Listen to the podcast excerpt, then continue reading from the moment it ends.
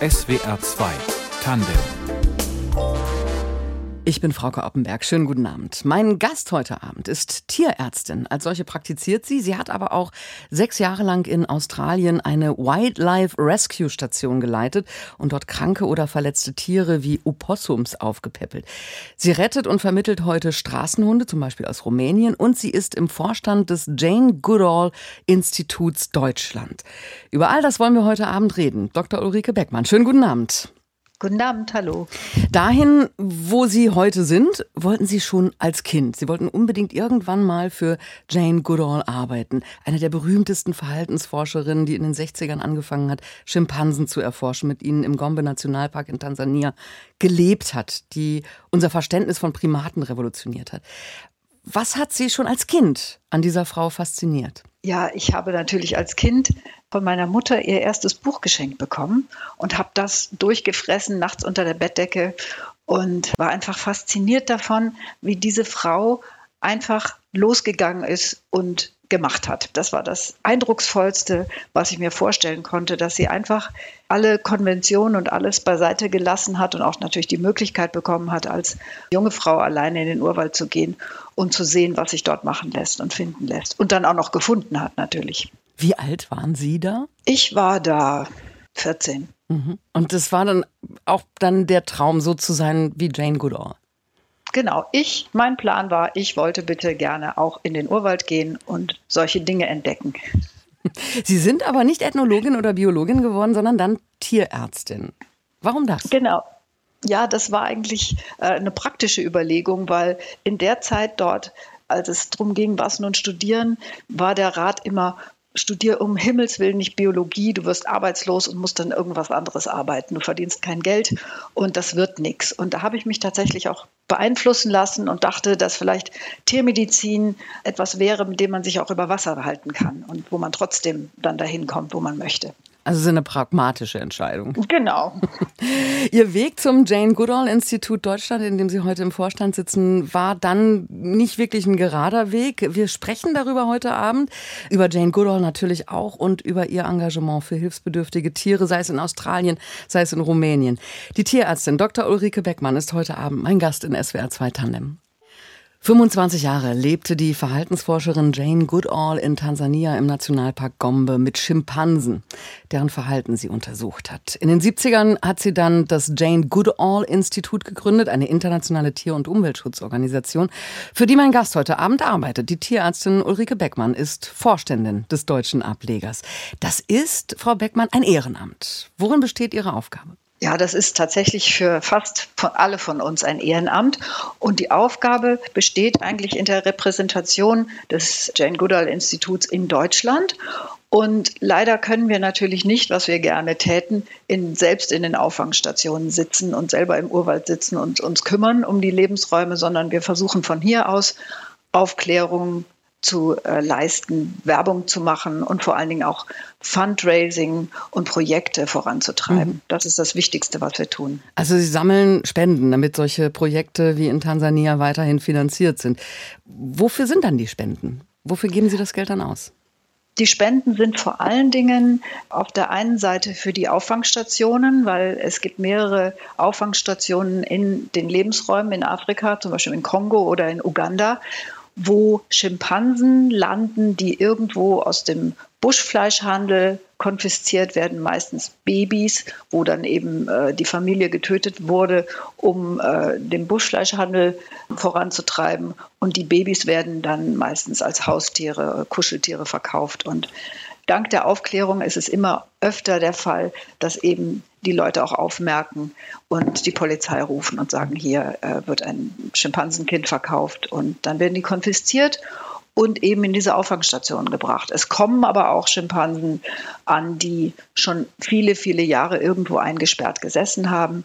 Zum Beispiel, das sind spektakuläre Fälle in Nachtclubs, zur Belustigung in irgendwelchen Parks, äh, in Privathaushalten, in Käfigen in Hinterhöfen angekettet. Also da kommen alle möglichen traumatisierten Tiere zusammen und diese Auffangstationen sind Schutzstationen, die daran arbeiten, diese Tiere zu rehabilitieren, die ja alle natürlich in, in freier Wildbahn geboren worden sind Und das Ziel ist, zumindest bei den jungen Schimpansen, dass die so weit rehabilitiert und gebracht werden und so viel lernen, dass sie eines Tages in den Urwald zurück ausgewildert werden mhm. können. Das ist aber bis jetzt noch nie gelungen. Und das ist auch eben das, was eben der Trugschluss ist, dass man denkt, man kann hergehen und im Zoo einfach Schimpansen züchten, möglichst viele, damit man wieder welche hat, mit denen man die, sage ich mal, leergeschossenen Lebensräume füllen kann. Ja. Das ist ganz, ganz schwer, weil Schimpansen uns so ähnlich sind, dass sie sehr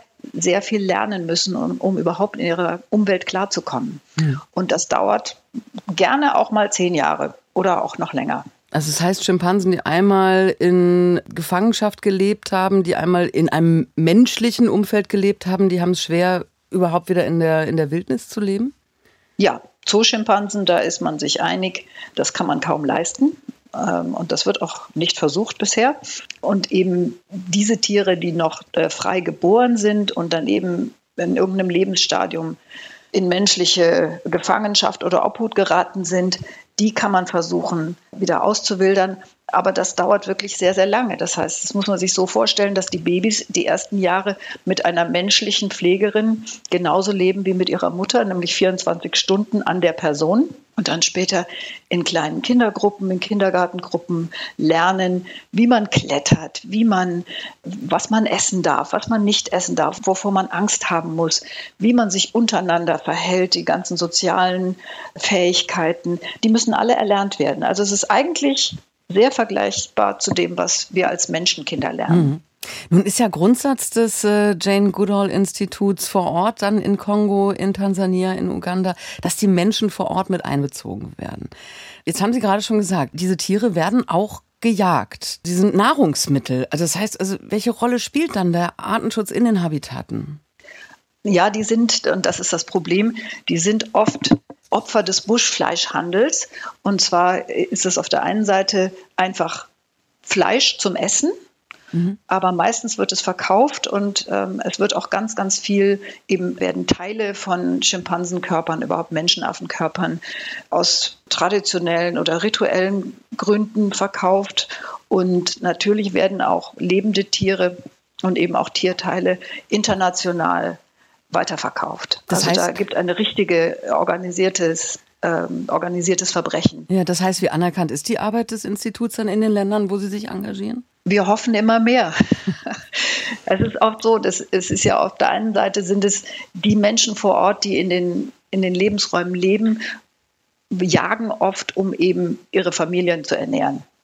Und äh, da muss, muss natürlich dann Alternativen angeboten werden, andere Jobs zu haben, außer dass man Wilderer ist. Das ist ja in allen äh, Habitaten so der Fall, also nicht nur bei den Menschenaffen, dass man einfach sagt, ihr braucht eine Chance, dass ihr jetzt Ranger werdet oder Pfleger oder zum Beispiel an Programmen teilnehmt. Das sind gemeindebasierte Programme, dass man tatsächlich es schafft, so nachhaltige Land- und Forstwirtschaft zu treiben in den Gebieten und um die Gebiete herum, dass eine nachhaltige Koexistenz von Mensch und Tier in den Lebensräumen tatsächlich möglich ist. Und das ist möglich. Diese Projekte laufen teilweise seit über 30 Jahren und zeigen große Erfolge mit Wiederaufforstung, mit nachhaltigem Kaffeeanbau zum Beispiel oder auch äh, Bienenhaltung anderer Landwirtschaft mhm. und äh, Baumpflanzungen. Also Artenschutz geht da noch eine ganze Meile weiter als nur, dass man speziell die Tiere schützt. Nun lebt Jane Goodall ja noch. Sie ist im April 88 Jahre alt geworden. Wie haben Sie sie kennengelernt? Was, was für ein Mensch ist sie? Ich habe sie natürlich schon ganz lange verfolgt. Also heute sagt man ja, ich bin ihr gefolgt sozusagen. Habe sie dann kennengelernt bei einem Event hier in München im Kindermuseum. Hatte sie vorher schon gesehen in Australien bei Vorträgen und habe mich irgendwann getraut und habe eine Art von Lebenslauf zusammengeschrieben und habe ihr den hingehalten und äh, sie gefragt, ob sie denn was für mich tun kann. Und dann hat sie mich eben mit dem Jane Goodall Institut in Deutschland zusammengebracht und von da aus hat es dann so eine einfach seinen Weg genommen. Mhm. Also ihre kindliche Begeisterung von früher hat da nicht abgenommen.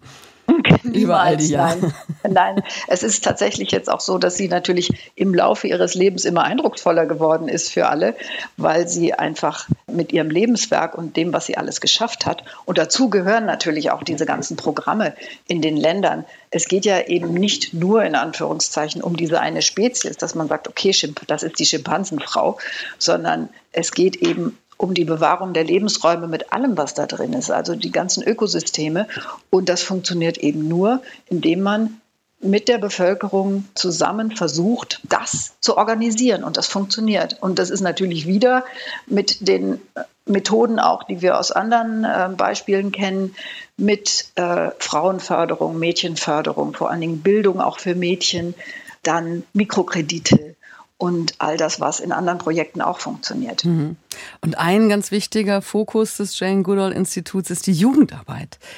Roots and Shoots heißt dieses Programm, mit dem Kinder und Jugendliche motiviert werden sollen, sich für Menschen, Tiere und Umwelt zu engagieren. Frau Beckmann, wie funktioniert dieses Programm?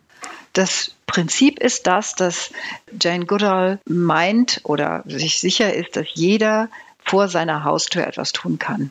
Also man muss sich nicht unbedingt um Projekte in Afrika kümmern, sondern man kann sich umschauen und sagen, hier liegt was im Magen oder das ist mir besonders wichtig in meiner Umgebung, was Naturschutz, Tierschutz oder auch Menschen betrifft. Und wenn ich eine Gruppe gründen möchte, die daran arbeitet oder dafür arbeitet, kann man sich beim jeweiligen Jane Goodall Institut, die gibt es, ähm, Woods und Schutzgruppen gibt es in 60 Ländern auf der Welt, kann man sich melden und sich unterstützen lassen mit der mhm. Idee. Was für Roots ja. und Schutzprojekte gibt es zum Beispiel in Deutschland? In Deutschland sind zum Beispiel teilnehmend mehrere Schulen, zum Beispiel die Jane Goodall Schule in Berlin. Und die machen Gartenprojekte, Bienenprojekte, Vogelbrutprojekte mitten in Berlin in der Stadt. Es gibt hier in München in der Umgebung eine Gruppe, die kümmert sich schon lange um die Renaturierung eines kleinen Flusslaufes und das mit sehr, sehr viel Einsatz. Das ist eine große Gruppe und Projekte dieser Art können jederzeit überall entstehen und dann eben gefördert werden. Mhm. Wie werden sie gefördert vom Institut? Finanziell? Ja, wenn wir können, weil wir sind natürlich 100 Prozent spendenbasiert, aber natürlich auch mit Know-how, mit, mit, Unterstützung, indem wir ein Netzwerk er, errichten, indem wir, was wir im Moment tun, auch für Schulen, die sich interessieren, so eine Art Bildungskoffer erstellen, mit dem zum Beispiel Lehrer arbeiten können und dann eben auch die Gründung der Gruppen initiieren können. Da geht ganz viel im Moment. Mhm. Welches Interesse haben denn junge Menschen am Artenschutz und am Umweltschutz? Ich denke ja, wenn, wenn ich die Riders for Future Demos sehe, da würde ich meinen, ihnen rennen sie die Tür ein. Die Fridays for Future Leute sind ja älter. Also das ist ja eine Bewegung, die natürlich uns alle enorm, auch mich persönlich enorm begeistert hat, weil man schon so lange zuschaut und sich denkt, die Jugend hat alles andere im Kopf, als sich um solche Themen zu kümmern. Und dann kommt plötzlich diese Welle von Energie, die alle mitreißt. Das ist schon sehr, sehr eindrucksvoll. Mittlerweile hat dieses äh, Roots and Shoots Netzwerk 10.000 Mitglieder. Sie haben gesagt, in 60 Ländern engagieren sich Kinder und Jugendliche, die sich jetzt also für die Umwelt engagieren. Wie groß ist Ihre Hoffnung, dass sich denn dadurch dann auch wirklich mehr bewegt in den nächsten 5, 10, 15 Jahren? Die Hoffnung ist groß, da sind wir überzeugt davon, dass sich mehr bewegen wird. Die andere Frage ist natürlich immer, reicht das? Und natürlich kann man immer hingehen und sagen, ja, das hätten wir alles schon vor 30 Jahren äh, gebraucht und das reicht nicht und zu spät. Und aber das ist das, was Hoffnung macht und das ist das, was ja eigentlich auch Jane Goodall die ganze Zeit versucht zu verbreiten. Sie versucht, die Hoffnung aufrechtzuerhalten, weil pessimistische Prognosen hören und sehen wir jeden Tag und herzugehen und zu sagen, es ist aber Hoffnung, wenn wir zusammenarbeiten, wenn wir alle zugreifen, dann können wir das noch drehen. Das ist das, was sie verbreitet und das ist ihr das Allerwichtigste. Pessimistisch sind aber auch viele junge Menschen, die sagen, das ist schon zu spät. Können Sie die Wut auf den Fridays for Future Demos zum Beispiel verstehen oder dieses emotionale How dare you von Greta Thunberg vor dem UN-Klimagipfel vor drei Jahren? Absolut. Mir geht es ja nicht anders. Also ich kann natürlich da auch nur von mir sprechen. Mir geht es genauso und ich habe sehr viel Mühe oft herzugehen und mich wieder zu motivieren Und das ist Jane Goodalls große Fähigkeit, dass sie, wenn wir so am Boden sind und denken, wir können eigentlich auch aufhören, weil wenn wir das weiterdenken, dann schaffen wir das nie. Das ist der Moment, in dem sie hergeht und sagt, nein, stopp, weitermachen. Hier ist Hoffnung und wir machen einfach so lange weiter, bis, bis wir nicht mehr können. Das tut sie ja selber auch. Sie ist 88 und gibt sich jetzt noch acht Jahre und die wird sie ausfüllen. Haben wir eigentlich in den vergangenen zwei Jahren in dieser Pandemie gelernt, dass das alles zusammenhängt, dass Artenschutz auch uns schützt? Das hoffe ich. Ich glaube, dass dieser Aspekt immer noch zu kurz gekommen ist. Wir haben wirklich mit viel Aufwand versucht, nachzuvollziehen oder klarzumachen, dass das jetzt kein schlimmer Zufall war, sondern dass die Tatsache, dass wir immer weiter in die letzten funktionierenden Ökosysteme vordringen und dort natürlich dann auch Kontakt haben mit Tierarten und Erregern, mit denen wir noch nie Kontakt hatten, dass das das Problem ist und dass eben die Zerstörung der Ökosysteme nicht nur die Ökosysteme zerstört, sondern auf kürzestem Wege, wie man jetzt gesehen hat, uns direkt betrifft. Die Tierärztin Dr. Ulrike Beckmann ist heute Abend zu Gast in SWR 2 Tandem. Sie ist heute Vorständin im Jane Goodall Institut Deutschland, über das wir gerade gesprochen haben. Sie waren, Frau Beckmann, aber auch sechs Jahre Leiterin einer Wildlife Rescue Station in Australien. Wie sind Sie denn dorthin gekommen? Wir sind als Familie mit dem Job meines Mannes nach Australien, hat es uns verschlagen. Und ich hatte dann unsere damals noch kleinen Kinder in den australischen Schulen installiert und habe tief Luft geholt und gedacht, so, jetzt kann ich hier arbeiten und habe dann festgestellt, dass der australische Staat keine Fremdtierärzte zulässt. Auch nicht als Volontäre und auch nicht in, in was auch immer für Funktionen. Das ist einfach ein Ding der Unmöglichkeit. Das war enorm frustrierend. Ich hätte das ganze Commonwealth-Examen nachmachen müssen, was Jahre gedauert hätte. Dann habe ich mich in meiner Frustration und natürlich auch mit viel Interesse an die Wildlife Rescue Leute gewandt. Und die waren dann begeistert, weil ich natürlich mit dem, was ich als Tierärztin mitbringe, viel bewirken konnte. Wobei ich natürlich sagen muss, ich hatte immer angenommen, dass ich zoologisch bewandert bin, aber das hat sich angesichts der sehr speziellen australischen Tierwelt absolut nicht bestätigt. Ich musste alles wieder von vorne lernen, aber es war auch sehr, sehr schön und äußerst interessant. Was für Tiere und, haben Sie denn dort gerettet? Ja, wir waren so am Rande, eigentlich in den Vororten von Melbourne und außerhalb von da aus dann eben wird es ja relativ schnell so wild, dass man auch keinen Telefonempfang mehr hat und das geht ja da ganz schnell. Das ist nicht wie bei uns. Also das Wildlife ist dort überall in großer Menge. Was Vögel betrifft, was dann die ganzen Baumbewohner, also Kletterbeutler, die Possums, das sind übrigens Possums, die O-Possums sind in Amerika. Und überall kreucht und fleucht es in einer Art und Weise, die man nicht kennt. Und das war natürlich äußerst interessant. Nur sind diese Tiere auch dauernd irgendwo entweder Opfer von Verkehr oder eben auch von menschlicher Störung in einem anderen Zusammenhang und natürlich auch Dürreopfer vor allen Dingen und eben auch Brandopfer. Das mhm. war ein ganz großer Teil. Und weil ich dann festgestellt habe, dass man da sehr, sehr viel machen kann, habe ich dann selber bei uns zu Hause angefangen, so eine kleine Station aufzubauen. Also wir hatten dann Vögel, gerne auch Raubvögel. Wir hatten diese Kletterbeutler, Babys meistens, die Possums und die zog man dann auf und die konnte man auch wunderbar wieder auswildern. Mhm. Und Sie haben mit diesen Possum-Babys auch eine Entdeckung gemacht als Nicht-Einheimische, die dann die Arbeit der Wildlife Rescue Station doch erheblich vereinfacht hat. Ja, das war wirklich witzig und kann man auch wirklich tatsächlich eine Parallele sehen. Ich bin einfach dort hingeraten und habe mir das angeschaut und habe mich einfach gefragt, warum? Wo ist der biologische Sinn davon, dass eben diese besagten Babys zu Hunderten in bestimmten äh, Zeiten des Jahres verloren werden, also gefunden werden und dann aufgezogen werden müssen. Das hat ja eigentlich keinen biologischen Sinn dass man da so viel Jungtiere vergeudet sozusagen. Und dann gab es diverse Erklärungen, warum das so ist, dass zum Beispiel die Possums einfach männliche Junge abstoßen, weil es genug gibt oder dass nicht genug Futter da ist oder dass die einfach careless sind, wie Sie so schön gesagt haben. Und das war alles nicht so überzeugend. Mhm. Und welche Erklärung Und, haben Sie dann gefunden?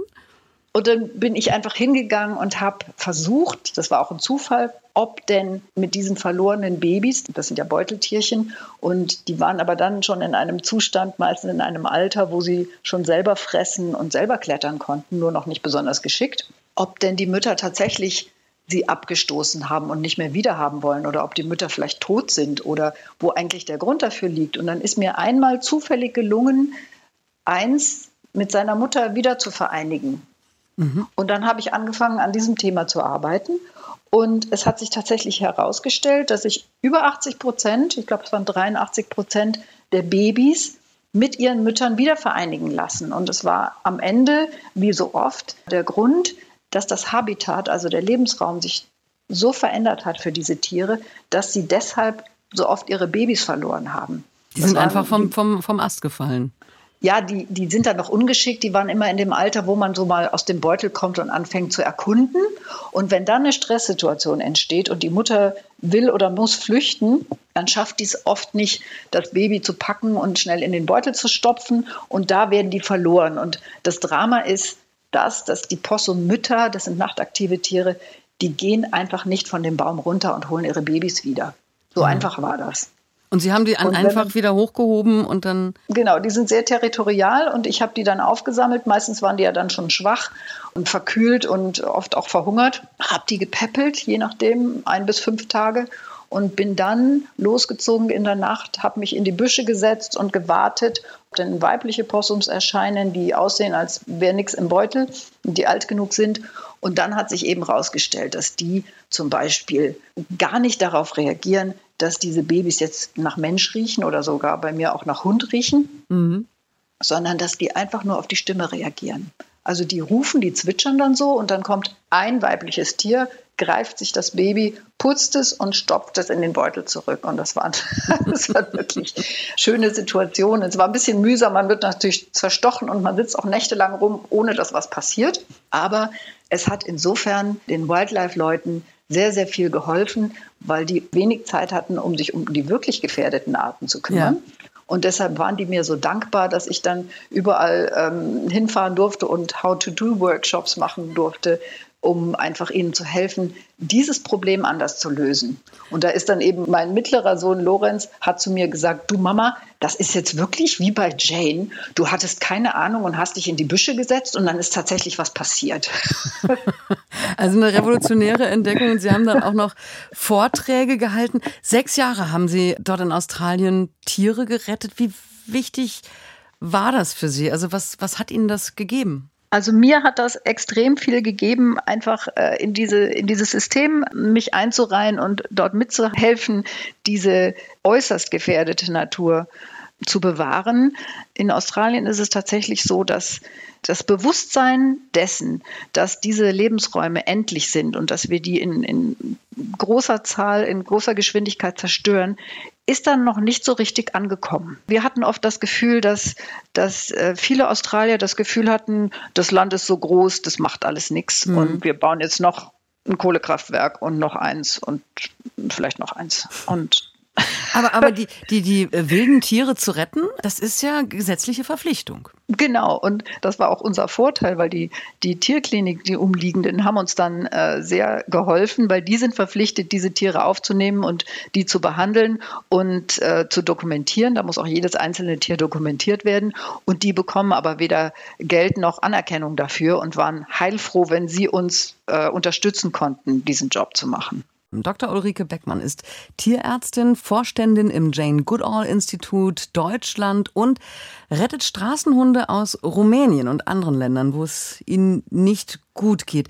Frau Beckmann, wie gehen Sie da vor? Ja, ich muss erst mal äh, sagen, das ist eigentlich mein privates Hobby, sozusagen. Das ist das, mit dem ich die Zeit verbringe, wenn ich nicht für das Jane Goodall Institut arbeite. Und nicht als Tierärztin arbeite. Und nicht als Tierärztin. Gut, das hat viel miteinander zu tun natürlich, weil das ist jetzt Tierschutz. Man muss ja immer unterscheiden zwischen Tierschutz und Artenschutz. Und ähm, auch Jane Goodall, bei der es ja um Artenschutz geht, sagt, wir müssen auch das Individuum beachten. Es geht um jedes einzelne Individuum und nicht nur um die Art. Hm. Und das verbindet diese beiden Themen. Was sind denn das für, für, für Tiere, die Sie retten? Es sind in erster Linie Hunde. Das sind in erster Linie Hunde, es sind ein paar Katzen dabei.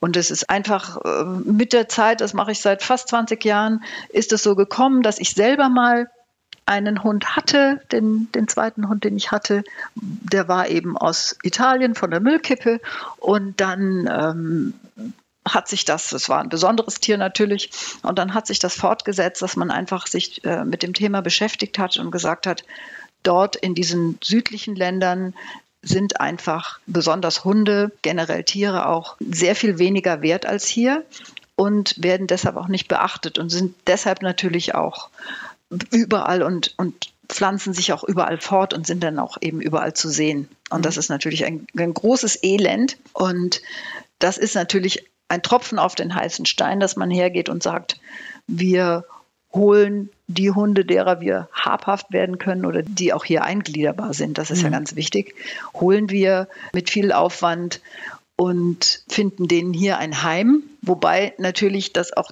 wirklich eigennützig ist, weil diese Hunde, also die Hunde, die ich zum Beispiel selbst habe und haben möchte, die kann ich hier nicht kaufen. Mhm. Weil? Generell ist die Tatsache, dass die dort so leben, wie sie leben, natürlich nicht schön, aber den, es hat den Vorteil, dass die sich genetisch sehr, sehr durchmischen.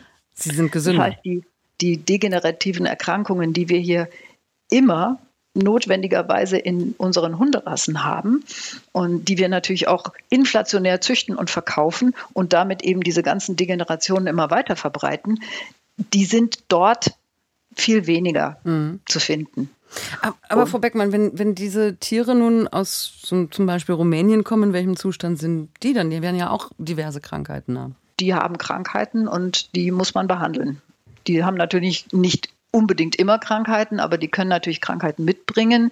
Die muss man kennen und die muss man finden und man muss vor allen Dingen dafür sorgen, dass die sich hier nicht weiter verbreiten. Das ist jetzt gar nicht so kompliziert, wie man sich das vorstellt, weil viele der Krankheiten können dort sich weiter verbreiten durch Zecken und Mücken, die es hier gar nicht gibt, zum Beispiel. Und insofern ist das Argument, die bringen hier lauter kranke Tiere rein, die ähm, dann unsere anderen Hunde und Menschen gefährden, ist so nicht haltbar, wenn man versucht, das seriös zu machen. Was man aber bekommt, sind natürlich deutlich nicht nur originellere, optisch originellere Hunde, sondern einfach Hunde, mit denen man sehr, sehr viel mehr machen kann und die sehr viel mehr, die einfach interessanter sind mhm. als Familienmitglieder und als äh, Tiere, mit denen man sich umgibt. Wie gehen Sie denn bei der Vermittlung vor? Also fahren Sie hin, schauen, weil, wo, wo finden Sie die Tiere? Finden Sie sie wirklich direkt auf der Straße? Und wie finden Sie dann ein passendes Herrchen, ein passendes Frauchen? Das ist äh, tatsächlich organisierter, als man sich das so vorstellt. Es ging natürlich los mit, man ist in Griechenland und packt einen Hund ein und bringt den mit. Aber das ist viele Jahre her. Das funktioniert heute nicht mehr so. Und das ist auch gut so, dass das nicht mehr funktioniert. Es ist tatsächlich so, dass wir ein kleines Team haben. Das ist ein Verein, dem ich da ähm, seit ein paar Jahren helfe.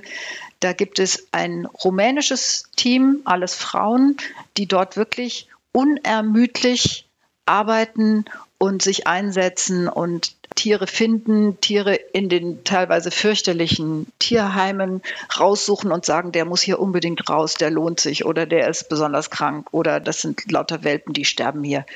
Das ist das rumänische Team und dann haben wir eben hier das deutsche Team und wir sind eigentlich täglich in Kontakt mit E-Mails und über, über WhatsApp um einfach zu sehen, was man machen kann.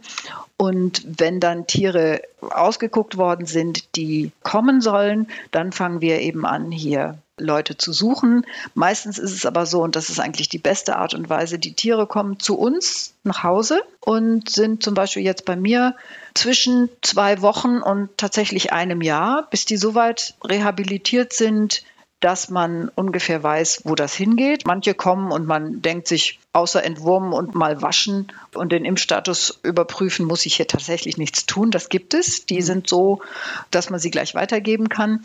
Und manche sind vor allen Dingen so angstgesteuert und so traumatisiert, dass man tatsächlich mit denen arbeiten muss, wie mit traumatisierten Kindern. Mhm. also da, ganz, da ganz legen ähnlich. Sie dann die Grundlage, damit ähm, Menschen, die vielleicht weniger erfahren sind in der Hundeerziehung, als sie ja eine Basis haben, auf der sie aufbauen können. Aber wie schwierig ist das denn, einen Hund, der zum Teil Jahre auf der Straße gelebt hat, dann zu erziehen? Da muss man ganz genau hinschauen, wenn die schon auf der Straße geboren sind, also praktisch schon zweite Generation sind und diesen engen Bezug zu Menschen, auch wenn sie vielleicht nicht immer gut behandelt worden sind, nicht auf einem Hof waren oder nicht in, in einem Haus waren oder nicht direkt in menschlicher Obhut waren, dann wird das sehr schwer, die zu rehabilitieren. Es ist aber ganz oft so, dass Hunde eher irgendwo abhanden kommen, ausgesetzt werden, losgeworden sind, ähm, dass trächtige Hündinnen einfach ausgesetzt werden, weil sie eben trächtig sind, dass Leute auch umziehen und Leute ähm, die Hunde auch tatsächlich zurücklassen müssen. Also wir haben ganz oft Tiere, wo man denkt, diesen Hund hat jemand lieb gehabt. Das kann gar nicht anders sein. Und er hat positive Erfahrungen gemacht. Und er ist wie auch immer dahin geraten. Und man kann auch nicht hergehen und sagen, die Rumänen oder die, welches Volk es auch gerade immer ist, ähm, gehen schlecht mit ihren Hunden um. Es ist nur oft einfach so, die wirtschaftliche Not auch, dass man sagt, jetzt ähm, müssen wir unsere Wohnung aufgeben oder woanders hinziehen, wir können die Hunde nicht mitnehmen oder wir können uns selber kaum noch über Wasser halten. Und da sind es natürlich dann die, die Hunde, die drunter leiden und die dann einfach irgendwo landen, wo sie nicht landen sollen. Auch diese Arbeit, die Vermittlung von Straßenhunden, ist ein Ehrenamt für Sie. Sie sind außerdem Vorständin des Jane Goodall Instituts Deutschland, über das wir heute Abend gesprochen haben. Und Sie praktizieren auch noch weiterhin in München als Tierärztin. Ulrike Beckmann war heute Abend zu Gast in SWR 2 Tandem. Vielen, vielen Dank für das Gespräch. Sehr gerne. Redaktion der Sendung hatte Elinor Krogmann und für die Technik war Philipp Stein verantwortlich. Ich bin Frau Oppenberg. Machen Sie es gut.